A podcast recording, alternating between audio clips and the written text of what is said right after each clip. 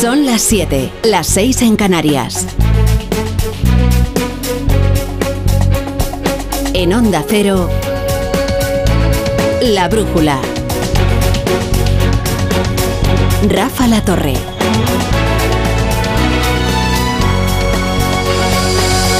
qué tarde, qué tarde se está viviendo en las Cortes. ¿Qué, ¿Qué, es lo que está ocurriendo? Pues que se ha abierto en canal la legislatura y, y ha permitido ver sus tripas.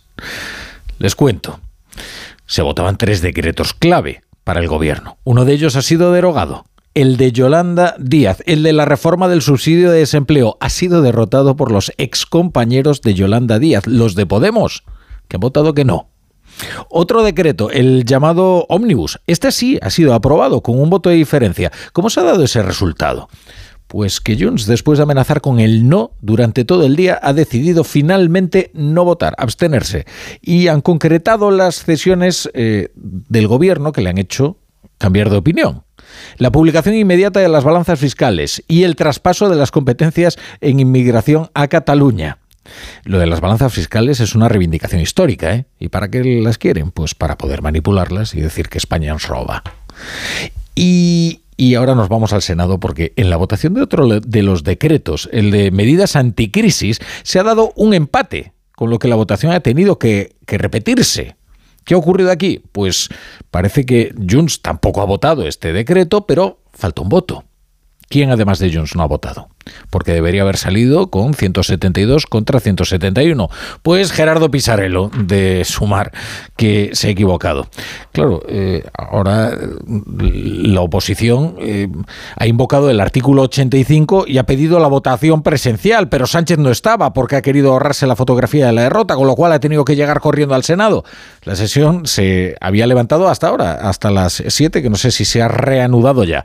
Senado, José Ramón Arias, ¿qué tal? Buenas tardes. ¿Qué tal? Buenas tardes, Rafa. Pues de momento no se ha reanudado. Se va a dar plazo hasta las siete y media de la tarde. La presidenta del Congreso, después de que tanto PP como Vox invocaran el artículo 85 del reglamento para hacer una votación por llamamiento al ver ese empate y al ver también que Pedro Sánchez no había acudido a la votación de la amnistía, que era presencial por llamamiento, han aprovechado para pedir esta es la nuestra. Como el presidente del gobierno no está presente, habrá otro empate y al tercero se rechaza tanto el decreto que ha quedado vivo, el de medidas anticrisis, y otros dos, otros dos mm, eh, puntos del orden del día de hoy, que son la senda de estabilidad y el plan de reequilibrio. ¿Qué ha pasado?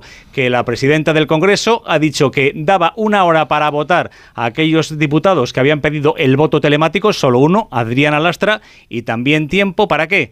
Para que llegara el presidente al Congreso de los Diputados y cuando se reanude esta sesión, al final sean 172 votos frente a 171 los que avalen el decreto de medidas anticrisis y la senda de estabilidad y el plan de reequilibrio. Bueno, se dan cuenta ustedes del caos. Es que Francina Armengol ha tenido que suspender la sesión para que pudiera llegar el presidente para poder votar. Es que Pedro Sánchez no ha querido estar cuando se anunciara el resultado de los decretos, porque la derrota iba a ser estrepitosa.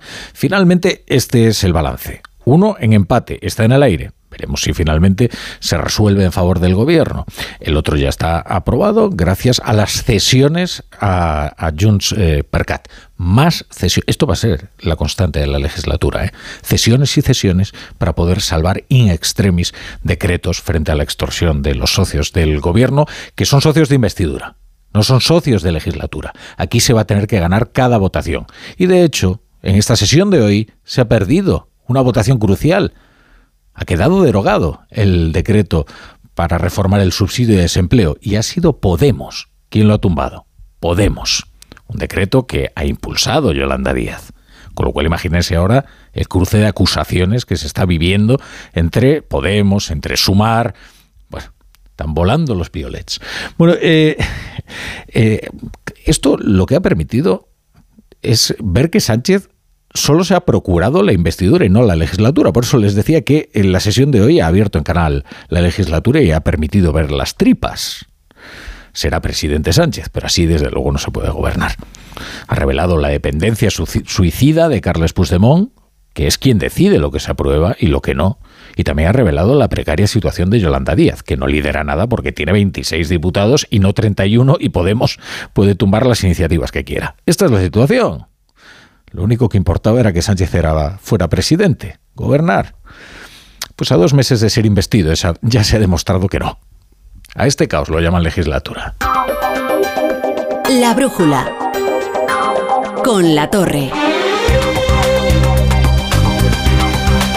Bueno, bienvenidos a la Brújula. Estaremos con ustedes hasta las once y media, hasta las diez y media en Canarias. Pero ahora en un ratito les dejamos escuchar el derby de la Supercopa, el Real Madrid Atlético de Madrid. Apasionante, vibrante partido en la sintonía del Radio Estadio de Edu García. Y luego ya volvemos con la tertulia, que hay mucho que analizar. Eso es las diez y media. Estamos aquí con nuestro equipo de analistas eh, para analizar la actualidad. Hay mucho que analizar. Eh. Como les digo, la legislatura ha sido abierta en canal. Hay que, hay que hacer la vivisección a la legislatura. Bueno, vamos con la información sobre lo ocurrido, con el resumen de esta vibrante tarde parlamentaria. Senado, Juan de Dios Colmenero, ¿qué tal? Buenas tardes.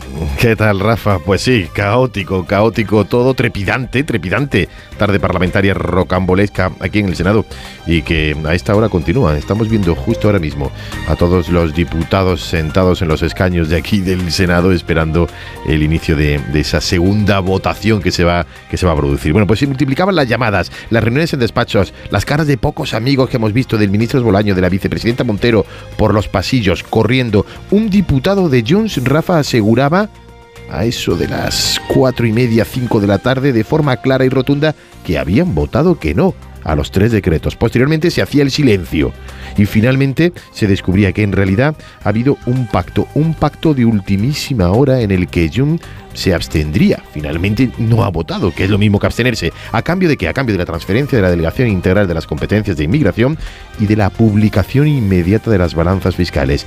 Y atención, Rafa, a cambio, y es algo de última hora que confirmábamos, de la eliminación durante el trámite parlamentario, porque se va a hacer como proyecto de ley del artículo 43 bis de la ley de juiciamiento civil. Es decir, el que nos obliga a Europa, la reivindicación primera, la, la original, la que quería Junts, y la que paraliza la entrada en vigor de cualquier ley si se presenta una cuestión prejudicial ante el Tribunal de Justicia de la Unión Europea, que es lo que va a suceder tanto por el Tribunal Supremo como por el resto de tribunales en el momento en el que sea aprobada la ley de amnistía. Esto, que es el origen de todo, al final lo ha arrancado también Puigdemont. Es decir, estamos hablando del precio, el alto precio de esta primera abstención no votación, una abstención indiferido extraña que se ha producido esta tarde en el Senado del nuevo gobierno de Sánchez con la nueva mayoría Frankenstein 2.0, que depende de, de Otegui y de Junts. Pero todo ha sido agónico, como decimos. Podemos tumbaba uno de los decretos, el, de, el del subsidio del desempleo, y el resto se salvaba por esa abstención de Junts. Y la mañana empezaba cuando Félix Bolaños, el ministro de Justicia, ministro de la Presidencia, pedía, casi rogaba el voto a sus socios. Ruego a sus señorías que comprendan la importancia que tiene el voto que van a emitir hoy para millones de ciudadanos, de familias y de empresas. Bien, esto se producía, pero cuando la portavoz de Junts tomaba la palabra y subía a la tribuna de oradores, se desmoronaba completamente todo y se abría en canal, como decía, la cruda realidad de esta legislatura agónica. Y eso que estamos en, los primeros decretos. Algunos diputados decían qué ocurrirá cuando lleguen los presupuestos. Pero como decimos, todo se desmoronaba cuando subía a la tribuna de oradores la portavoz de Junts, la portavoz de Puigdemont, Miriam Nogueras. Ruego a sus señorías. Somos aquí Estamos aquí para cambiar las relaciones entre Cataluña y España y no para perpetuarla. Y ustedes saben perfectamente que nuestros votos están al servicio de los ciudadanos de Cataluña y del progreso del país. No están ni a su servicio ni al del reino. Ni al seu servei ni al servei del reino. Visca Catalunya lliure. Moltes gràcies. Visca Catalunya lliure. Esto es lo que decía la portavoz de Junts, la portavoz de Puigdemont, antes de llegar a ese agónico acuerdo de ultimísima hora que, como decimos y recordamos, incluye en el trámite parlamentario, veremos cómo explica esto el gobierno, la derogación, la eliminación del artículo 43 bis de la ley de enjuiciamiento civil, algo que por directiva nos obliga la Unión Europea. Bueno, eh, es que esto casi queda diluido en el caos de la jornada, pero a ver si yo me entero, Juan de. O sea, resulta que la reivindicación original de Junts era la retirada de lo de la cuestión prejudicial, ¿no? Ese artículo 43 bis al que te referías. ¿Ha conseguido más? porque ya le han dado las balanzas fiscales y le han dado la transferencia de las competencias de, inmigración. O sea que a base de forzar, en realidad han cedido en todo el gobierno respecto de Junts, en mucho más de lo que habían previsto en un, en un principio, ¿no?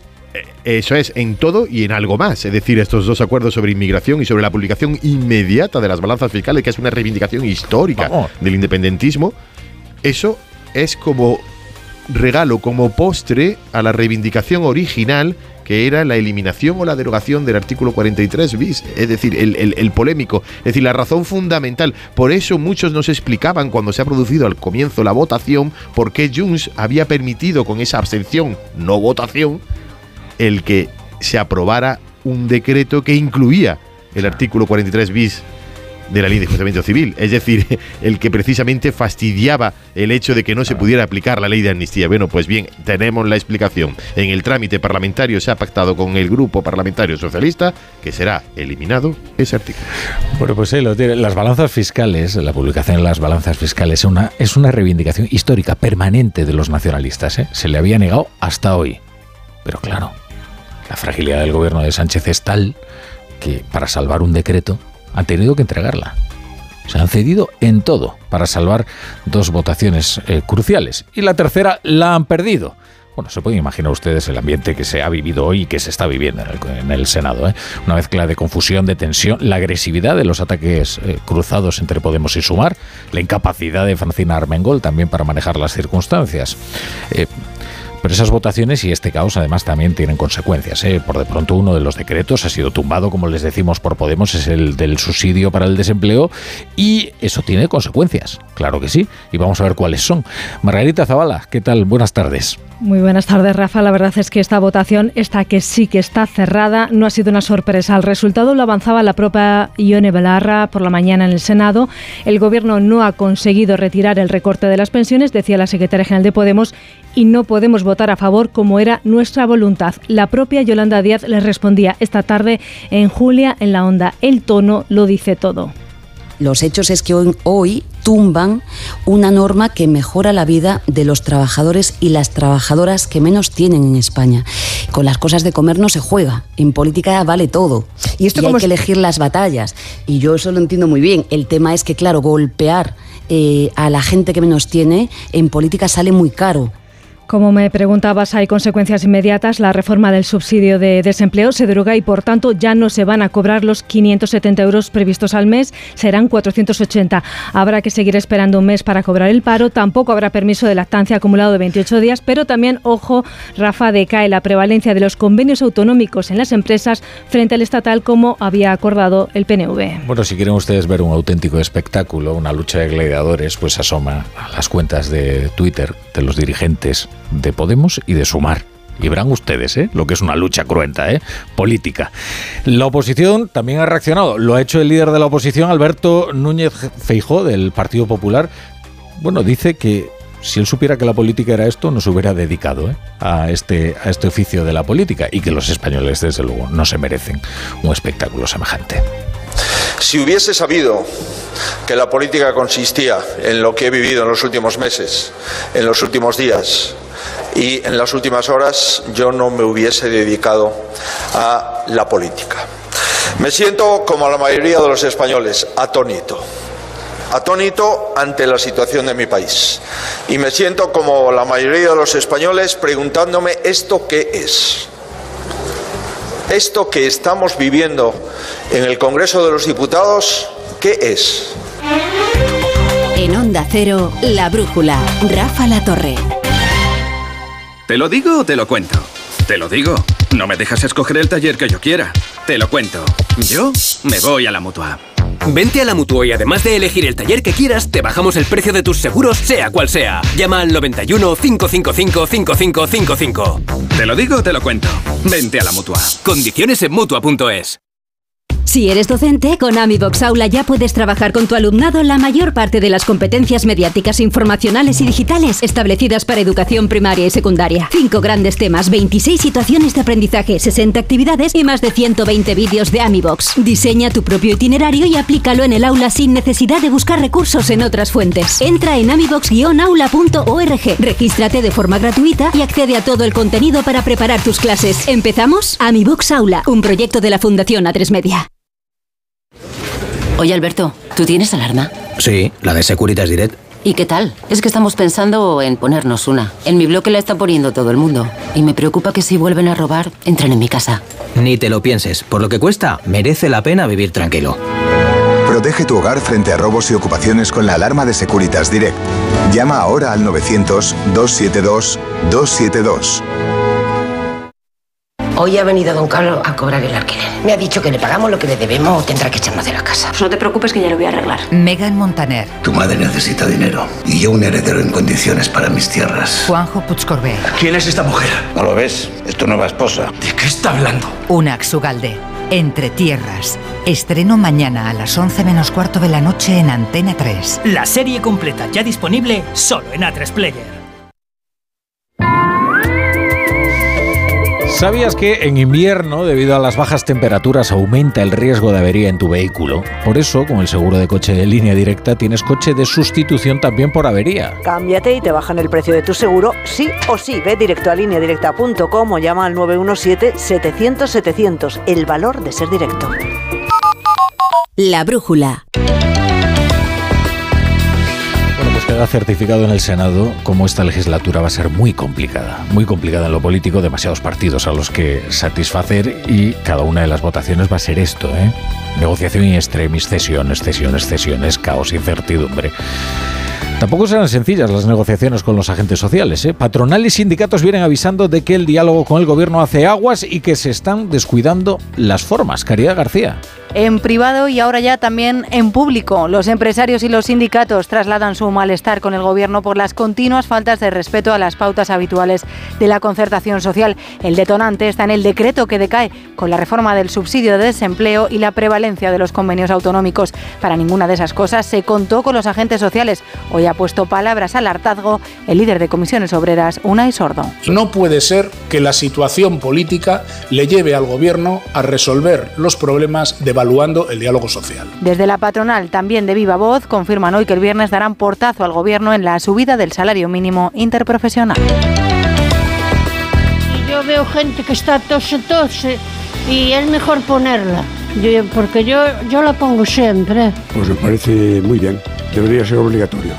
Bueno, ya ve que la gente en la calle va asumiendo la obligatoriedad del uso de las mascarillas en los centros sanitarios. Es una medida impuesta por Sanidad con carácter indefinido que ha entrado en vigor a mediodía sin necesidad de ser publicada antes en el Boletín Oficial del Estado. Carlos Rodríguez. Sí, y que podrá pasar a ser recomendada en la comunidad autónoma donde se evidencia una bajada de la incidencia de gripe. Explicaba este criterio Mónica García, ministra de Sanidad no hay un umbral eh, cuantitativo, sí que hay un umbral cualitativo que es el descenso de la curva. Sabemos cómo reaccionan las curvas, ¿no? Llegan a un pico y inician el descenso. Entonces, todas aquellas comunidades que lleven dos semanas en descenso, pues lo que les ofrecemos es que se pase de obligatoriedad a recomendación y aquellas comunidades que ya hayan puesto en marcha la obligatoriedad, pues lo pueden mantener, mm, vamos, a criterio de sus datos epidemiológicos. Hay comunidades que se plantean recurrir la medida que ya había sido implantada antes, primero en la Comunidad Valenciana, después se unieron Cataluña, Murcia, Aragón, Canarias y Asturias.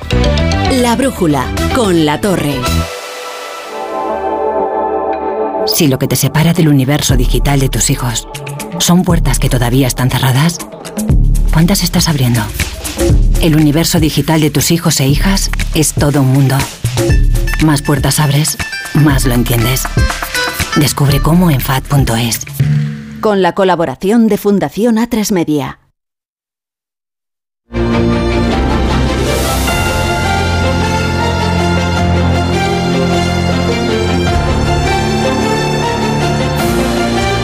Muchas veces nos surgen dudas a la hora de invertir, porque se hace difícil entender pues, los diferentes productos de inversión hasta el punto de que lo vamos dejando y no nos decidimos.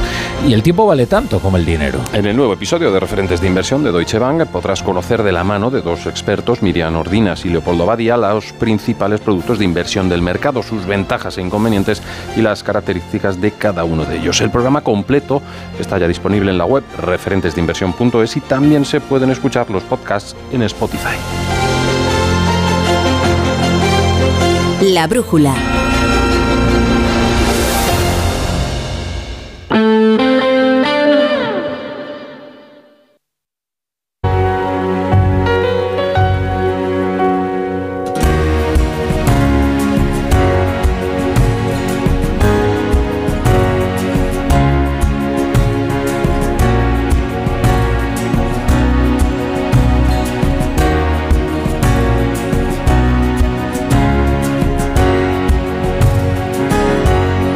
Brújula.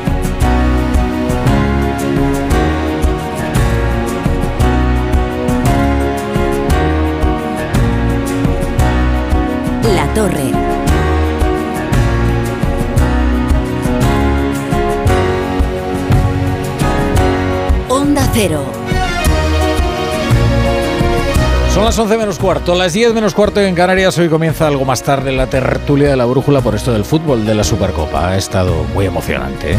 La semifinal. No menos emocionante ha sido la tarde parlamentaria. Menuda jornada, menuda jornada. Es que hoy la jornada parlamentaria ha sido atroz. Le he hecho una vivisección a la legislatura, la he dejado con las tripas al aire y hemos podido ver claro lo que hay dentro. A este caos le llaman legislatura, a esta cesión de todo lo llaman negociación y a entregarle a Junts las competencias de inmigración lo llaman progresismo. ¿Se acuerdan ustedes de cuando Junts puso a aquel presidente que se llamaba Quintorra? Se refería a él, Pedro Sánchez, como el Le Pen catalán pues a los Le Pen catalanes les ha entregado las competencias de inmigración y todo para salvar una votación crucial. Les cuento lo ocurrido. Podemos ha tumbado uno de los decretos clave de hoy, el promovido por Yolanda Díaz, el de la reforma del subsidio de desempleo, y los otros dos finalmente han sido aprobados, in extremis, tras varios manejos de Francina Armengol para demorar la votación y después de cederle a Carles Puigdemont mucho más de lo que pedía en un principio. O sea que además de retirar el párrafo de la discordia, ese que incluía lo de la cuestión prejudicial ante la justicia europea, le ha entregado Pedro Sánchez las competencias de inmigración y una reivindicación histórica ¿eh? del nacionalismo catalán, que es la publicación de las balanzas fiscales. Esas que debidamente manipuladas permiten decir aquello de que España ens roba. Bien, esto es, esto es la legislatura. Ha permitido ver esta vivisección que Sánchez solo se ha procurado la investidura y no una legislatura, que así es imposible gobernar. Ha revelado la dependencia suicida de Carles Puigdemont, que es quien decide lo que se apruebe y lo que no. También ha chamuscado por completo a la vicepresidenta Yolanda Díaz, que no lidera nada. Llegó con 31 diputados, a los dos meses tiene 26 y sufre una minoría de bloqueo que la va a sabotear todo lo que quiera. ¿Cómo se cruzan hoy los puñales entre Podemos y Sumar? Eh? Hombre, no hay guerras tan cruentas, ¿no? Como las que se viven ahí en la extrema izquierda, ¿no? Bueno, vamos con la tertulia de la brújula, que hay demasiado que analizar en el día de hoy. Y tenemos poco tiempo. David Jiménez Torres, ¿qué tal? Buenas noches. ¿Qué tal, Rafa? Muy buenas noches. José Manuel González. Buenas Muy noches. buenas noches. Leire Iglesias, ¿qué tal? Buenas noches. Buenas noches, Rafa. Me dejáis hacer una pausa muy breve para luego no interrumpiros más, ¿vale? Venga. A todos nos gusta encontrar la casa tal y como estaba cuando nos fuimos, sin nadie. Por eso el seguro de hogar de línea directa se encarga de todo lo importante en caso de que ocupen tu vivienda. Sí, y ahora también con cobertura por ocupación ilegal. Cámbiate y te bajan el precio de tu seguro de hogar sí o sí. Llama al 917-700-700, 917-700-700 o ve directo a lineadirecta.com. El valor de ser directo. Consulta condiciones. La brújula. Oye, Alberto, ¿tú tienes alarma? Sí, la de Securitas Direct. ¿Y qué tal? Es que estamos pensando en ponernos una. En mi bloque la está poniendo todo el mundo. Y me preocupa que si vuelven a robar, entren en mi casa. Ni te lo pienses. Por lo que cuesta, merece la pena vivir tranquilo. Protege tu hogar frente a robos y ocupaciones con la alarma de Securitas Direct. Llama ahora al 900-272-272. Soy de legalitas porque a veces pasan cosas que no te esperas. Como cuando tuve aquel accidente y lograron que me indemnizaran.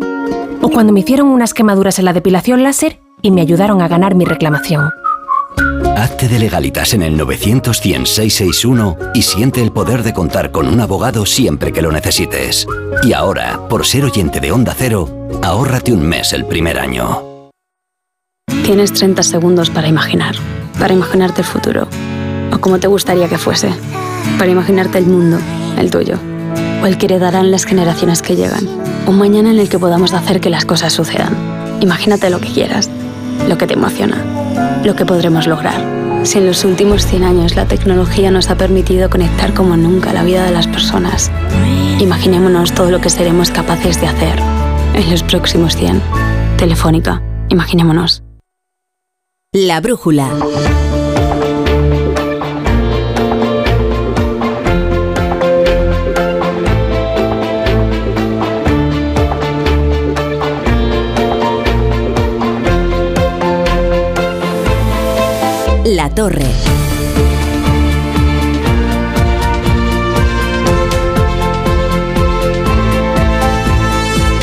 Tertulia la Brújula con José Manuel González, David Jiménez Torres y Leire Iglesias. Y yo os pregunto, ¿así que toda la legislatura va a ser así? Cesión, cesión, cesión y extremis.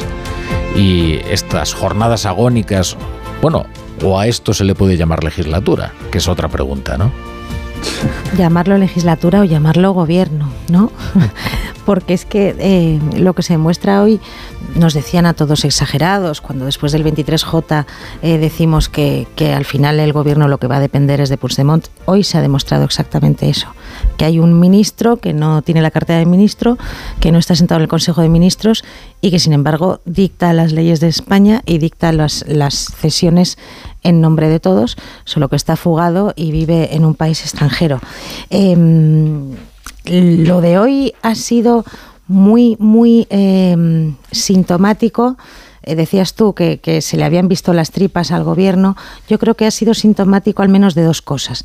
Em, una en las formas. La propia, independientemente de cómo haya acabado eh, la votación, cómo se ha desarrollado la votación ha sido una excepción eh, constante que además nos, por lo menos a mí me recordaba, y lo comentaba alguien también cuando lo estábamos viendo en el periódico, a esos días terribles del procés del Parlamento en Cataluña. Es verdad que no se aprueban unas leyes de desconexión aquí, eso no se está haciendo abiertamente, pero sí que hay una excepcionalidad constante en las formas, cómo se presentan ante el Congreso eh, por la vía de, mm, Real Decreto Ley, por tanto sin posibilidad de enmiendas ni de un debate sereno ni de los informes preceptivos, mm, cosas que no son de extrema necesidad ni urgencia, cómo se hace eh, en el Senado, aunque sea la pequeñez de que se, de que se mm, convoca el Pleno en un mes inhábil como es enero, en el Senado, porque el Congreso está en obras con unas votaciones telemáticas que se repiten y cuyos resultados los ciudadanos no conocemos hasta horas después. Eh, es, ha sido todo como muy, muy eh, inquietante. Vamos solo a recordar que una de las votaciones, la del decreto ómnibus, se dio un empate. Fue porque Gerardo Pizarello eh, cometió un error y votó mal. Eh, claro, nadie se explicaba qué era lo que había ocurrido porque tampoco conocíamos el pacto por el que Junts había decidido abstenerse ¿no? en los dos decretos. ¿no? Eh, finalmente eso es lo que ocurrió, que, se equivocó uno de sumar.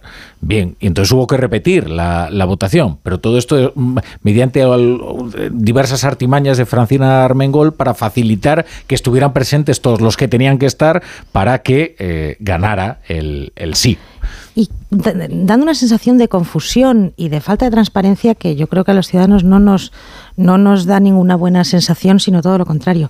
Y luego, por cómo ha acabado la cosa al final, tanta agonía para acabar cediéndolo mm, más de lo que públicamente estaban exigiendo los de Puigdemont al principio. A mí me parece, son muy graves muchas de las cesiones, tú has comentado alguna, la, la extraordinariamente grave me parece la de inmigración. O sea, es la primera vez que yo sepa que el Gobierno de España cede mm. por delegación, porque está en la Constitución, la competencia de la inmigración es, eh, corresponde al Estado.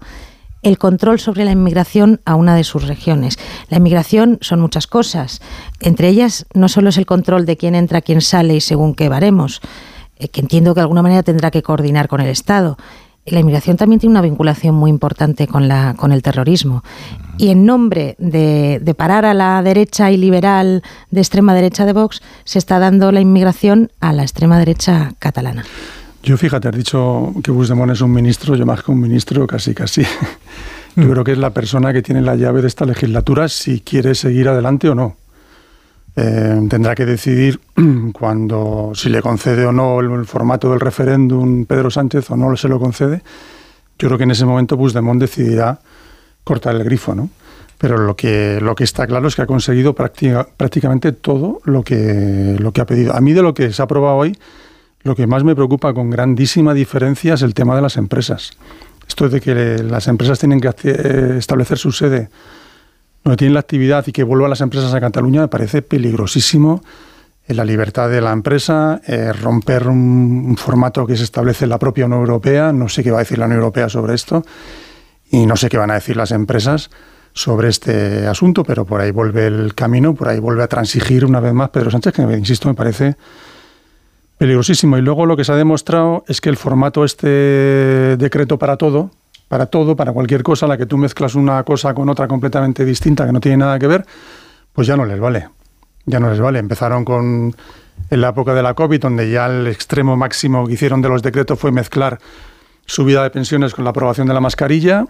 Ahora en los tres decretos mezclaban todo tipo de, de cosas diferentes que no tenían nada que ver. Entonces el sistema ya no le vale a Pedro Sánchez, tendrá que negociar ley por ley. Y la cuarta asunto titular que muy muy destacado es el tema de Podemos, que parecía que era lo que menos se podía producir o lo que presuntamente ¿no? Podemos podía amenazar y no realizar, y a la primeras de cambio lo ha hecho. Con lo cual, a partir de ahora, esos cinco diputados de Podemos van a tener su vida propia, van a decidir lo que estimen oportuno y van a hacer muchísimo daño, todo el daño que puedan a Yolanda Díaz. Todo. Sí, es, es interesante que un lugar común muy frecuentemente repetido es esta idea de que hoy en día todo en la política es muy impredecible, ¿no? Y sin embargo, yo creo que la escena que hemos vivido hoy era tan perfectamente predecible que además han corrido ríos de tinta eh, diciendo que este tipo de cosas iban a ocurrir, ¿no? Eh, ¿Cuántas columnas, cuántos artículos, cuántos editoriales de radio se han armado sobre la idea de que eh, armar una legislatura sobre el apoyo de Junts no solo era inmoral, en el sentido de que requería el pago de una amnistía, sino que además era un auténtico disparate. Era un auténtico disparate hacer depender la estabilidad de una legislatura de un ser incomprensible que lleva seis años huido de la justicia, viviendo en el extranjero como una especie de pretendiente carlista, diciendo que él es el presidente de una república ficticia, ¿no? Bueno, pues lo que muchos decíamos que iba a ocurrir es escenas como las de hoy, ¿no? Que Junts iba a plantear todo tipo de medidas disparatadas, que iba a someter al gobierno a un suplicio diario y que el Partido Socialista, por supuesto, iba a ceder en esos disparates. Porque esta es la otra cuestión. Una vez has cedido en la amnistía, ¿cómo no vas a ceder en las competencias de inmigración? Es que una vez ya has, ya has pagado el precio más alto solo para dar inicio a la legislatura, ¿cómo te vas a plantar en otras cosas? Sobre todo sabiendo, como sabes perfectamente, que todavía te queda muchísimo tiempo para incluso en los sueños más fantasiosos de Moncloa, en el momento en el que piensan que a lo mejor en algún momento futuro empiezan a remontar en las encuestas, ¿no? Bueno, ese momento desde luego no es ahora. Tú ahora no puedes dar la legislatura por finiquitada. Tú sabes que ahora mismo mm, sacarías un resultado todavía peor del que sacaste en las, en las elecciones eh, anteriores. ¿no? Y yo creo que también, vamos, estoy de acuerdo con todo lo que habéis dicho. Yo creo que podríamos dedicar todo el tiempo que tenemos a hablar del el disparate que son estas medidas que ha cedido el Partido Socialista en el fondo. Pero además en el plano político es una locura. ¿Cuánto acaba de subir hoy el precio de lo que pedirá Esquerra en la próxima negociación que tenga con el gobierno? Es decir, si esto ha sido ahora- por unos decretos que no era por unos presupuestos. Efectivamente, y sobre todo ahora Esquerra dice, ah, vale, ahora PNV, acabáis de darle la señal a todo el electorado catalán de que quien manda realmente Sí. es Junts. Sí, sí. Pues ahora voy a cobrarme lo mío en la próxima negociación. Ahora el PNV y Bildu también han visto lo que se puede sacar del gobierno. Es que sobre eso, Esquerra eh, ha quedado completamente desacreditada. Tras esta, eh, eh, en realidad, Junts ya solo basa su estrategia en demostrar que ellos no son esos entreguistas de Esquerra, Hmm.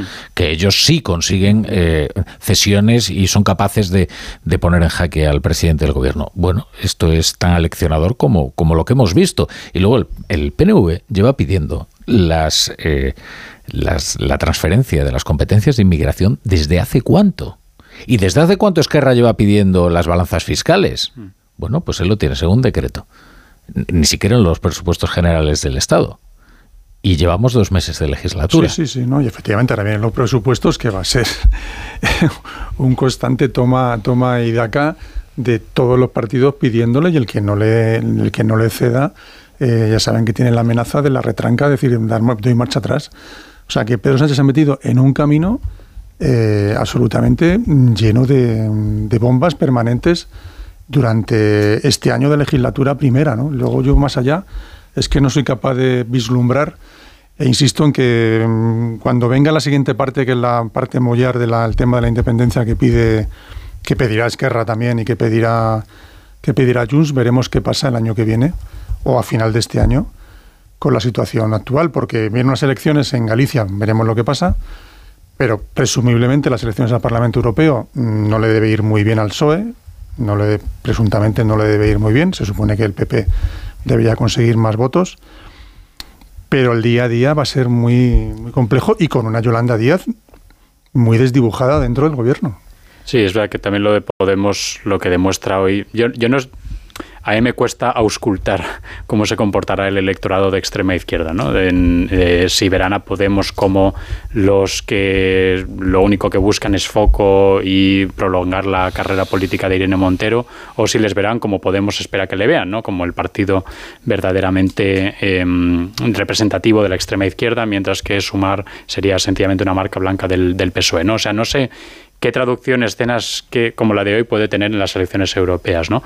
Lo que sí que es evidente es que mm, Podemos cada vez tiene más presencia y más personalidad y de una manera completamente inversa a lo que ha sido su declive electoral. los dos Eh, protagonistas han sido Podemos y Junts. Sí, los sí, dos que han estado en el escaparate de todo el mundo. mm, Pero la derrota de hoy de Yolanda Díaz yo creo que es muy importante. severísima, o sea, porque si de alguien era responsabilidad tener más o menos manejados Mm. a los miembros de tu propia coalición llamada Sumar, era de Yolanda Díaz. Y la frivolidad, creo que con la que ha tratado este asunto, prácticamente haciendo como si no existieran, cuando es un enemigo dentro que va a hacer todo lo posible por intentar eh, fastidiarte, el victimismo con el que habla, eh, me parece que, que está rodeado todo por una por una falta de, de- realismo eh, que asusta un poco y que me imagino que, dentro del gobierno le penalizará de alguna manera. Es que además, si, esto es una vivisección, eh, es porque permite efectivamente ver de qué está hecha la legislatura. Y ahora vemos, eh, por ejemplo, qué es lo que motiva a determinados grupos eh, al acudir al Congreso, votar sí o votar no. Desde luego no es el contenido de las medidas. Podemos buscó una excusa cualquiera para votar o casualidad no al decreto que promueve Yolanda Díaz. No, lo que quería era castigar a Yolanda Claro. Díaz y reivindicarse como un interlocutor directo, bilateral del gobierno, con el que tienen que negociar cada una de las leyes. Ah, que no os habéis sentado con nosotros a negociar. Bien, pues nosotros votamos no. Y así vosotros ya sabéis a lo que os Además, atenéis en caso sido- de que nos han sigáis sido ignorando. coherentes, cosa que Junts no ha sido, porque ellos han dicho Sí. que iban a votar que no, y todo el rato Yone Belarra estaba diciendo que no han hablado conmigo, no han hablado conmigo, no me han dicho nada. Junts dijo que iba a votar que no, y luego se ha abstenido, que es lo que ha permitido que luego salga adelante todo, con lo cual Podemos tiene una coherencia ante sus militantes ¿no? y ante sus presuntos votantes. Yo la, yo la medalla, perdonadme la coherencia, se la doy a Junts, que habla carito. Eh, Sí, Miriam Nogueras lo dice, lo dice claramente. Nosotros no venimos aquí, lo ha dicho esta mañana, Mm. a, a votar por España, ni al reino, ni porque nos competa nada de esto. Nosotros ven- no venimos a perpetuar la relación que existe ahora mismo entre Cataluña y España. Nosotros vamos a cambiar esa relación y solo venimos aquí por los intereses de Cataluña. Y eso es lo que hacen y así es como funcionan. El problema es que un partido de Estado que antes estaba en otras coordenadas ahora eh, se ha decidido a abonar eso. Es que pedirse de la medalla a la incoherencia, una vez más, va a un partido socialista que te dice que defiende la igualdad Y lo que vemos es que medida a medida, pacto a pacto, profundiza en la desigualdad entre españoles dependiendo del lugar donde vivan. Es que volvemos lo que comentabas antes de las empresas. Estamos hablando de que el gobierno central se está comprometiendo a facilitar que las empresas españolas se vayan de una comunidad a otra. Es que el agravio comparativo que eso genera entre los distintos lugares de, España es, es, verdaderamente notable. Y luego, de nuevo, esta idea, eh, los ayuntamientos catalanes ahora van a tener competencia para expulsar a inmigrantes. ¿A dónde los van a expulsar? Sino a otras partes de España. ¿O qué pasa? Se supone que se les va a echar a Francia, a estos inmigrantes que, que expulsar dentro de estas nuevas competencias que les acaba de ceder el, gobierno central. Es decir, todo es profundizar en la idea de Cataluña como un territorio de excepción dentro, de, dentro de lo que es la democracia española. Decía aire que es muy importante todo el tema de que hemos vivido y que ha vivido Barcelona con el atentado terrorista que hubo en mm. Barcelona en el verano y con una situación crítica que todo, toda la inteligencia española está en una zona determinada de Barcelona porque es un lugar bastante complejo de controlar y de, y de llevar adelante bajo una responsabilidad solo de una autonomía, cuando aquí estamos hablando de comunicaciones entre España y Estados Unidos pensando que puede haber algún tipo de atentado terrorista en cualquier momento, ¿no? O sea, no, se me parece de las zonas más radicalizadas de España, si no la más radicalizada de España. Totalmente. Mm. Mira, vamos a escuchar algunos testimonios, eh, ya que estáis hablando de quién es coherente, quién no es coherente, y os estáis refiriendo a los discursos. Eh, vamos a escuchar, por ejemplo, lo que dijo Miriam Nogueras eh, desde la tribuna, antes justo de terminar y zanjar su alocución con el Vizca Cataluña Jura. En Junts no podemos acompañarlos en este error suyo, pero están a tiempo de rectificarlo. Si lo que quieren es resolver las necesidades de los ciudadanos, hagan el Real Decreto de medidas sociales sin trampas y tendrán los votos de Junts es decir, vamos a ver, a mí las medidas que incluye el Real Decreto me da igual. Yo estoy aquí para otra cosa, haga usted bien el Real Decreto y, entonces no sé, no tendrá usted problemas. Luego estuvo eh, aquí en Onda Cero Yolanda Díaz eh, eh, explicando lo que a ella le parecía la oposición de Podemos, el que le tumbara su reforma del subsidio del desempleo. Los hechos es que hoy, hoy tumban una norma que mejora la vida de los trabajadores y las trabajadoras que menos tienen en España. Con las cosas de comer no se juega. En política vale todo. Y, esto hay que elegir las batallas. Y yo eso lo entiendo muy bien. El tema es que, claro, golpear eh, a la gente que menos tiene en política sale muy caro. Eh, de todas maneras, mucho más elocuente que, lo, que el discurso de Yolanda Díaz eh, fue la cara de Yolanda Díaz, porque bastaba verla en, la cámara para eh, con el rostro demudado. Eh, quizás solo había un rostro algo más descompuesto, que era el de Félix Bolaños, pero entendemos que Félix Bolaños sí al final encontró un cierto alivio, digamos, y no así. Yolanda Díaz, que yo creo que sale abrasada. Y un, y un último testimonio, que es el de Alberto Doñez Feijo, que comparecía. Eh, pues cuando se estaba produciendo la votación del último decreto, para declararse atónito por lo que estaba viendo. Si hubiese sabido que la política consistía en lo que he vivido en los últimos meses, en los últimos días y en las últimas horas, yo no me hubiese dedicado a la política. Me siento, como la mayoría de los españoles, atónito. Atónito ante la situación de mi país. Y me siento, como la mayoría de los españoles, preguntándome esto qué es. Esto que estamos viviendo en el Congreso de los Diputados, ¿qué es? ¿Qué es? ¿Qué es? Pues mira, yo diría, eh, una de las cosas más difíciles para la oposición en este momento es acertar ya no en los argumentos, porque creo que los argumentos son conocidos, sino en el tono, y me parece que Feijó hoy ha acertado plenamente en el tono. Porque creo que el tono de la respuesta a lo que estaba pasando no podía ser solo la indignación, sino era el desconcierto barra la depresión. Es decir, y, en eso sí que creo que engarza bastante bien con la reacción normal que puede tener cualquier ciudadano que haya visto lo que ha, lo que ha ocurrido hoy. Yo lo veo de otra manera. No me importa el tono.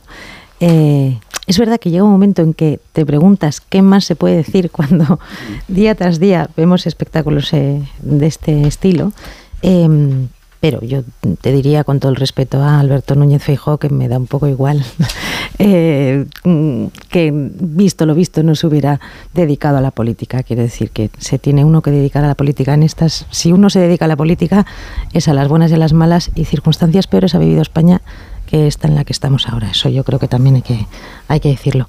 Eh, de todas maneras. Eh, a mí el que me fascina siempre es el ministro Félix Bolaños porque siempre te da el termómetro perfecto de cuál es el nivel de propaganda que intenta venderte el gobierno.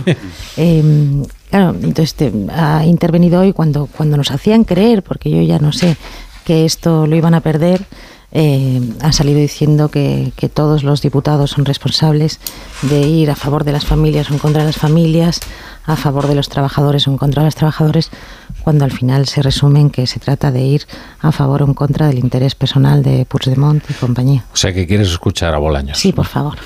Ruego a sus señorías que comprendan la importancia que tiene el voto que van a emitir hoy para millones de ciudadanos, de familias y de empresas, que esperan que sus representantes les hagan la vida más fácil y no más difícil. Ustedes, señorías, están aquí para hacer el bien a quienes les votaron y no para perjudicarles con politiquerías que nadie entiende. Hagamos política útil, política que mejora la vida de los ciudadanos y de las familias. Politiquerías, que nadie entiende. me encanta. Y, sobre todo politiquerías que nadie entiende y termina cediendo. El IVA del aceite de oliva a, a Puigdemont, las competencias de inmigración a Puigdemont, la, las balanzas fiscales, que es algo que sabemos que en todas las casas españolas hay una preocupación real sobre las balanzas fiscales. Luego los, las empresas están encantadas también con el tema de que, luego de hay que se les promocione el regreso a, a Cataluña. En, uno de los decretos hay que reiterarlo y subrayarlo y subrayarlo varias veces el tema de la amnistía, es decir, que han conseguido eliminar sí. cualquier tipo de de lo que llaman esa cuestión perjudicial del perjudicial sí. de los de los jueces para intentar que este señor Puigdemont vuelva aquí a España. Conste que, que no, sea, pueden hacerlo. No pueden hacerlo, o sea, claro que no pueden es hacerlo. Tú antes te referías a una cuestión que, que yo creo que es hacerlo. crucial, ¿eh? que creo que es crucial. O sea, yo creo que Carlos Puigdemont sabe perfectamente que una cosa es la falta de escrúpulos y otra la omnipotencia. Claro. De lo primero, desde luego, eh, está sobrado, eh, quiero decir, que está sobrado de carecer de escrúpulos, perdón la contradicción, Pedro Sánchez, eh, pero no es omnipotente que le vamos a hacer. Esto que a lo que te referías tú, ¿cómo se va a ir contra la libertad de establecimiento de las empresas? O sea, eh, vamos a ver, Pedro Sánchez no pudo evitar que Ferrovial se fuera a Ámsterdam, va a evitar que la Caixa se permanezca en Valencia o que, bueno, no vamos a decir más nombres de, bueno, sí, o el Banco Sabadell en Alicante, que estuvimos ayer allí. Eh, no, no puede evitarlo. Como ah, otra cosa es que ya se ponga de hinojos y diga que va a hacer todo lo posible, como con la cooficialidad del catalán en, las, en la Unión Europea. Claro. Pero aquí estamos hablando de principios fundacional. Por cierto, la Unión Europea tiene un pacto sobre inmigración, ¿eh? Sí, que, pacto, la, que, la, acaban de firmar en presidencia española. Exactamente. Ese pacto sobre inmigración tiene, bueno, una serie de condicionantes. Ha sido muy difícil llegar a él ¿eh? y muy arduo. Y ya hay quien está diciendo, oiga, es que usted ya está atentando contra ese pacto claro. que, que firmamos con usted, no con Carlos Puigdemont. Pero hay algo que ha dicho Bolaños que es también dice están ustedes aquí para eh, favorecer la vida de aquellos que les han votado, ¿no? Así sí. es, así es. Eh, y Puigdemont votó a Sánchez y hoy el Congreso se ha puesto al servicio de la persona que votó a Sánchez. Eso es así. Pero fíjate, hablabas del tema de las empresas y a mí me parece importante. Es verdad que, eh, que las empresas al final libremente podrán decidir si se quedan en la Comunidad Valenciana, por ejemplo, o se vuelven a Cataluña, independientemente de que a eso le llamen incentivos fiscales o cómo lo, cómo lo vayan a articular. Pero ya envías un mensaje que es letal para la economía.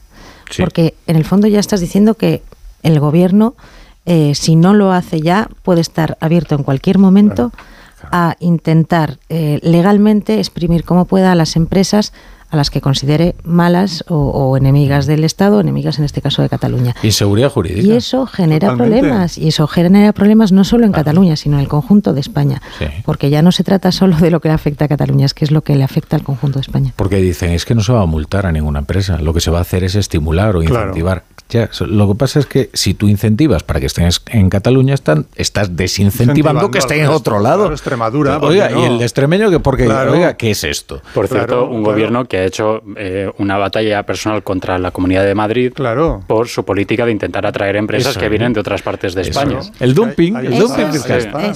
Que, te, que tengo que poner unos anuncios. Nada, es muy rápido, son unos consejos valiosísimos. Además. La brújula.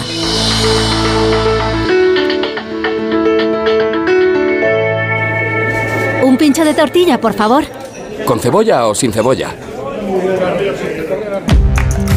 En un país con tantas posibilidades, hay un lugar para todos. Descubre nuestra cama Citroën Made in Spain con condiciones especiales hasta fin de mes. Citroën. ¿Te lo digo o te lo cuento? Te lo digo. Me he quedado tirada y tardas en venir a por mí. Te lo cuento. Yo me voy a la mutua.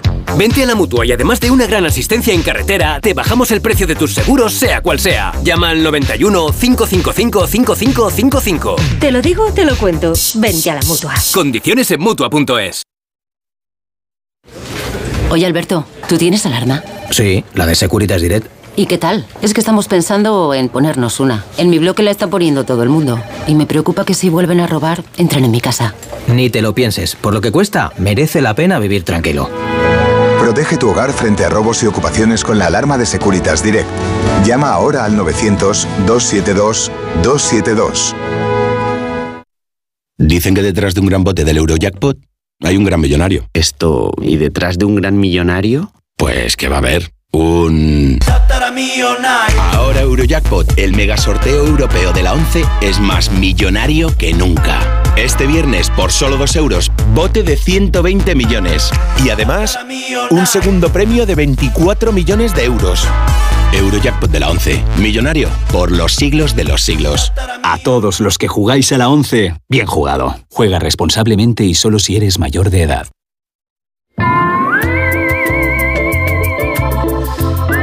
Si eres motero, Línea Directa tiene dos buenas noticias para ti.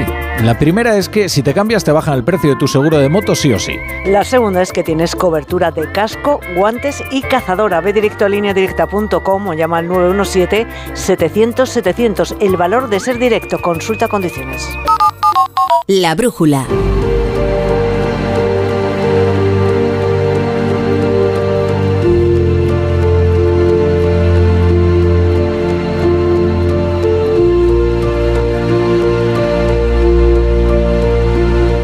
Cero.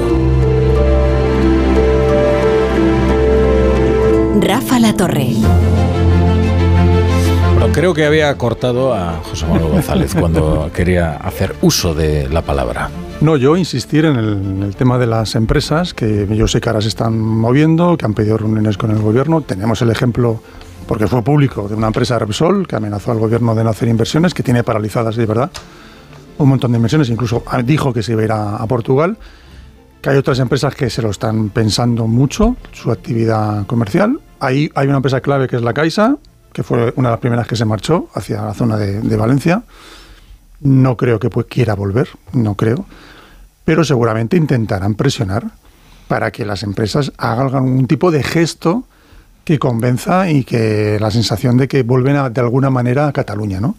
Esto va a ser muy, muy importante en los próximos meses y yo creo que algún gesto simbólico podremos ver y también mucho enfado en el mundo empresarial. También estamos pasando por alto, bueno, es que claro, hay tantos disparates que comentar, ¿no? Pero que el gobierno va a bonificar el transporte gratis solo en Cataluña. Eso es lo que yo no tengo claro, ¿eh? No tengo claro que sea solo en Cataluña sí. y, y, no en pero, toda eh, España. Eso yo no Ahora lo, es cuando no empieza, claro. Cuando llega Bolaños con el coche escoba Claro, y claro. entonces dice, La no, lo de la materia, lo de la inmigración, es que se la vamos a entregar a todo el que pida. Claro.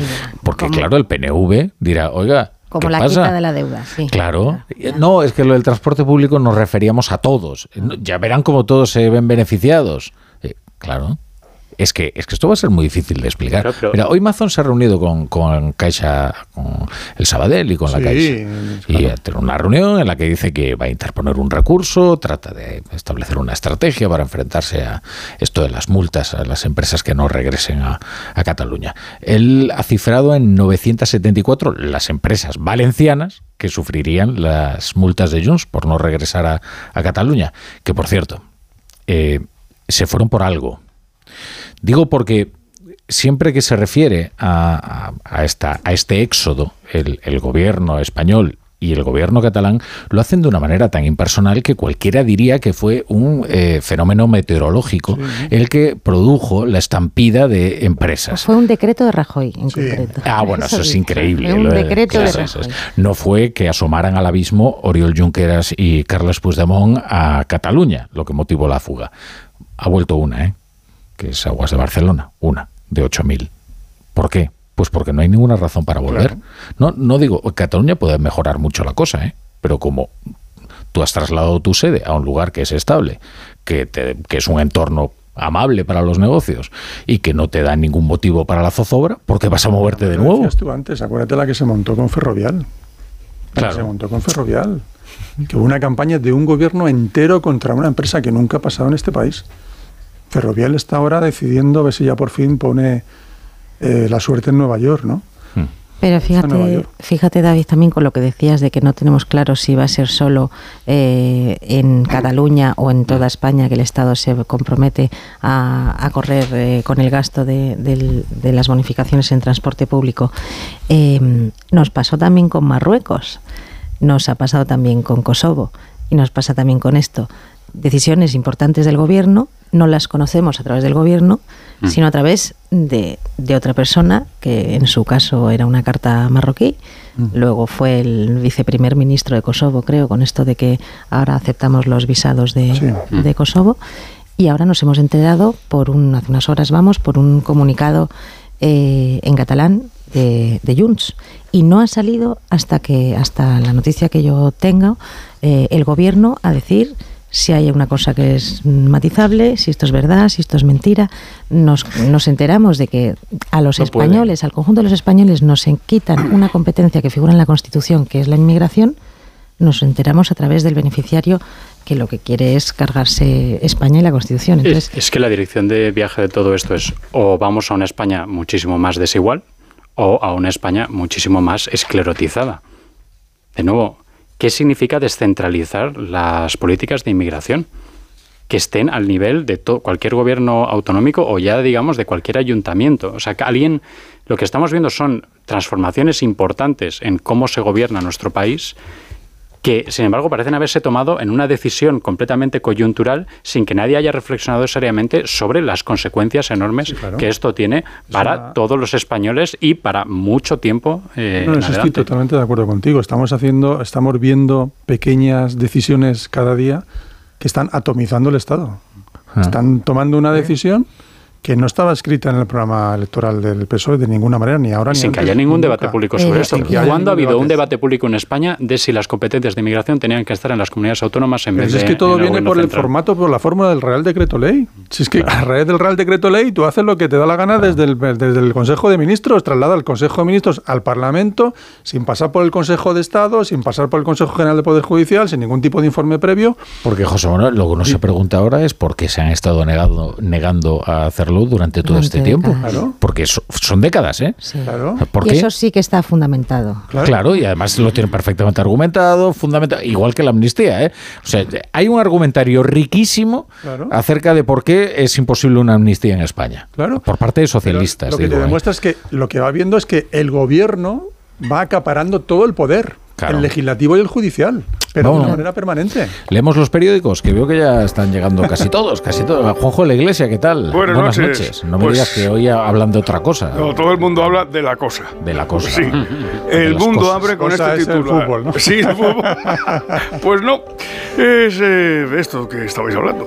El mundo abre con un titular de cinco columnas. Puigdemont arrastra a Sánchez a un martirio de cesiones de Estado. Salva los decretos clave del gobierno tras someterlo a una negociación insólita en una sesión surrealista del Congreso. El, editorial es Desgobierno de España, el título del editorial. Eh, ABC eh, perdón, el país que acaba de llegar en este momento, pero acaban de poner en la mano, con este antetítulo, la precariedad parlamentaria del gobierno se evidencia en el Congreso. Sánchez salva dos decretos in extremis y fracasa el de Díaz. ABC, más eh, es, explícito, más gráfico. Junts exprime a Sánchez. El gobierno salva los decretos tras someterse a las exigencias de Puigdemont y Yolanda Díaz es la gran derrotada al tumbar Podemos la reforma del subsidio de desempleo. En el periódico, Sánchez cede ante Junts para salvar las primeras votaciones. En 20 minutos, el gobierno se pliega ante Junts y en el adelanto del español, una de estas frases históricas que han hecho famoso a Pedro Sánchez. Sánchez tras salvar dos de sus tres decretos. Somos un gobierno humilde y bien está lo que bien acaba. Me gusta, me gusta. Es verdad que eh, es un Ha gobierno humilde humilde con, trabajador. con- con muchas razones para serlo, desde luego. Sí, sí, se ha dicho que es humilde y trabajador. Y, traba- y laborioso, creo Laborioso, que fue sí, la palabra. sí, laborioso. Sí, sí. Hay más asuntos, ¿eh? Eh, ¿Nos da Sí. tiempo a echarnos una Bueno, ojeadilla? venga. El, el país dedica un titular en primera al asunto de Ecuador. El presidente de Ecuador, estamos en guerra. Novoa ordena a los militares combatir la ola de violencia. A pie de página en El Mundo, una información a cuatro columnas. El mundo testigo del shock tras el asalto de los narcos a un canal de te- televisión de Ecuador. Los tiguerones buscaban a un compañero. Rogábamos a Dios que no lo encontraran, entre comillas. Y la noticia del fallecimiento de Alierta. Muere Alierta, el broker que modernizó Telefónica. En el periódico, a pie de página, una noticia sobre el asunto de Grifols. Grifols lleva a Gotham ante el juez para salvar la cotización y el prestigio. Y eh, me ha quedado antes por ver otro digital, que es el diario.es. El gobierno sortea su debilidad parlamentaria con nuevas concesiones a Junts. Por cierto, hay un, un artículo de Neus Tomás titulado Las lentejas de Bolaños y el dentista de Junts. Hasta ahí puedo leer, sobre todo porque Serán las lentejas de Miriam Nogueras. Aquí quien cocina ya sabemos que es Junts. Y quien tiene que tragar es el gobierno. A ver si vamos a confundir aquí quién es el Totalmente. comensal y quién es el hostelero. Bueno, tenéis 15 segundos cada uno para... Pues mira, eh, muy fácil. Eh, hoy vivimos en una España un poco más desigual y esperpéntica que ayer, pero un poco menos que mañana. Leire. Es difícil superar esto. Eh, después de meterme con fijo, voy a decir que yo igual tampoco me había, sí, sí me habría de- dedicado al periodismo, pese a ver esto de hoy. Eh, pero, en fin, no va a caer Pedro Sánchez hoy, no va a caer mañana. eh, no va a caer pasado mañana. El- la confluencia de intereses entre socios es tan grande que les va a hacer eh, estrambóticamente duraderos y tendremos que tener paciencia y resistencia si queremos que el país no se vaya al carajo. Yo nada, yo vamos a ver qué pasa con el resto de los protagonistas de esta historia, que son, como habéis comentado Esquerra y PNV y Bildu, por ejemplo, que tienen elecciones en el País Vasco y que también pueden meter más salsa en la política parlamentaria y en la política española en los próximos meses. que me lo habéis hecho, extraordinario. Y ahora hablemos del fútbol. ¿Sabías que en invierno, debido a las bajas temperaturas, aumenta el riesgo de avería en tu vehículo? Por eso, con el seguro de coche de línea directa tienes coche de sustitución también por avería. Cámbiate y te bajan el precio de tu seguro sí o sí. Ve directo a lineadirecta.com o llama al 917-700-700 el valor de ser directo. La brújula. Prepárate para el espectáculo. El desafío cada vez hace más honor a su nombre. Nuevas pruebas. Ha sido de las cosas más difíciles que he visto en mi vida. Más emocionante. Es la altura, no puedo. Más espectacular. No sabes el nivel. El desafío. El viernes a las 10 de la noche, nueva temporada en Antena 3. La tele abierta. Ya disponible solo en A3 Player.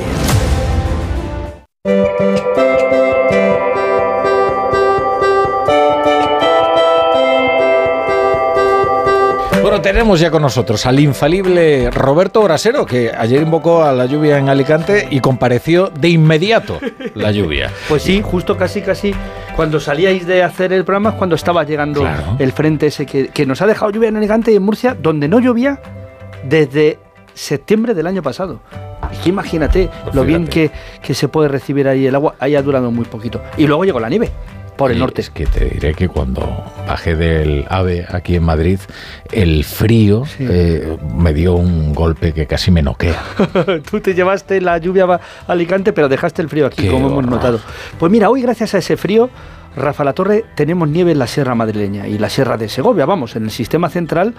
Ha estado cayendo una buena nevada, ahora ya, ya remite, pero, pero no, no, se ha acumulado un buen espesor como corresponde y como hace tiempo no teníamos. Así que mañana, por la mañana, vamos a ver desde aquí, desde la capital, un precioso espectáculo blanco sobre la sierra, yo creo. Y el fin de semana, más, como ahora te contaré.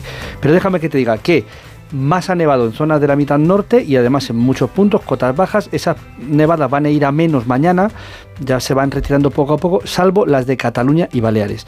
En Cataluña puede nevar, que ya lo está haciendo a 400-500 metros, lo que pasa que ahí se acumula muy poquito y en cotas altas se acumula un poco más.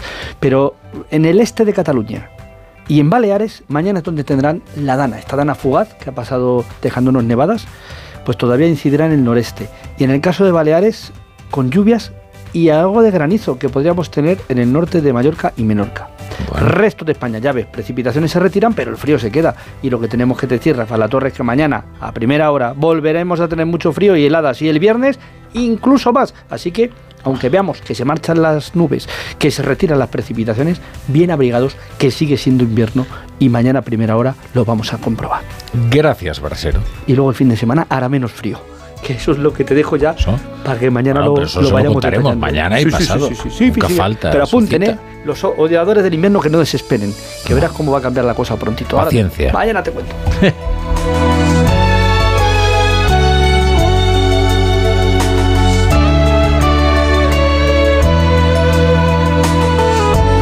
ya, ya está. Hasta aquí. Qué bien nos hemos ganado hoy el jornal, ¿no? Rapidito. Bien está lo que bien acaba. Corto intenso, corto. Bueno, bueno. Y ahora, si ustedes quieren saber eh, todo lo que ha ocurrido en el partido del Real Madrid y el Atleti, pues eh, se lo va a contar Rocío Martínez y Edu Pidal en el Radio Estadio Noche, cada uno de los goles, eh, hasta cinco los del Madrid y hasta tres los del Atleti. Pero no nos vamos a regodear ni nada parecido. Hasta luego.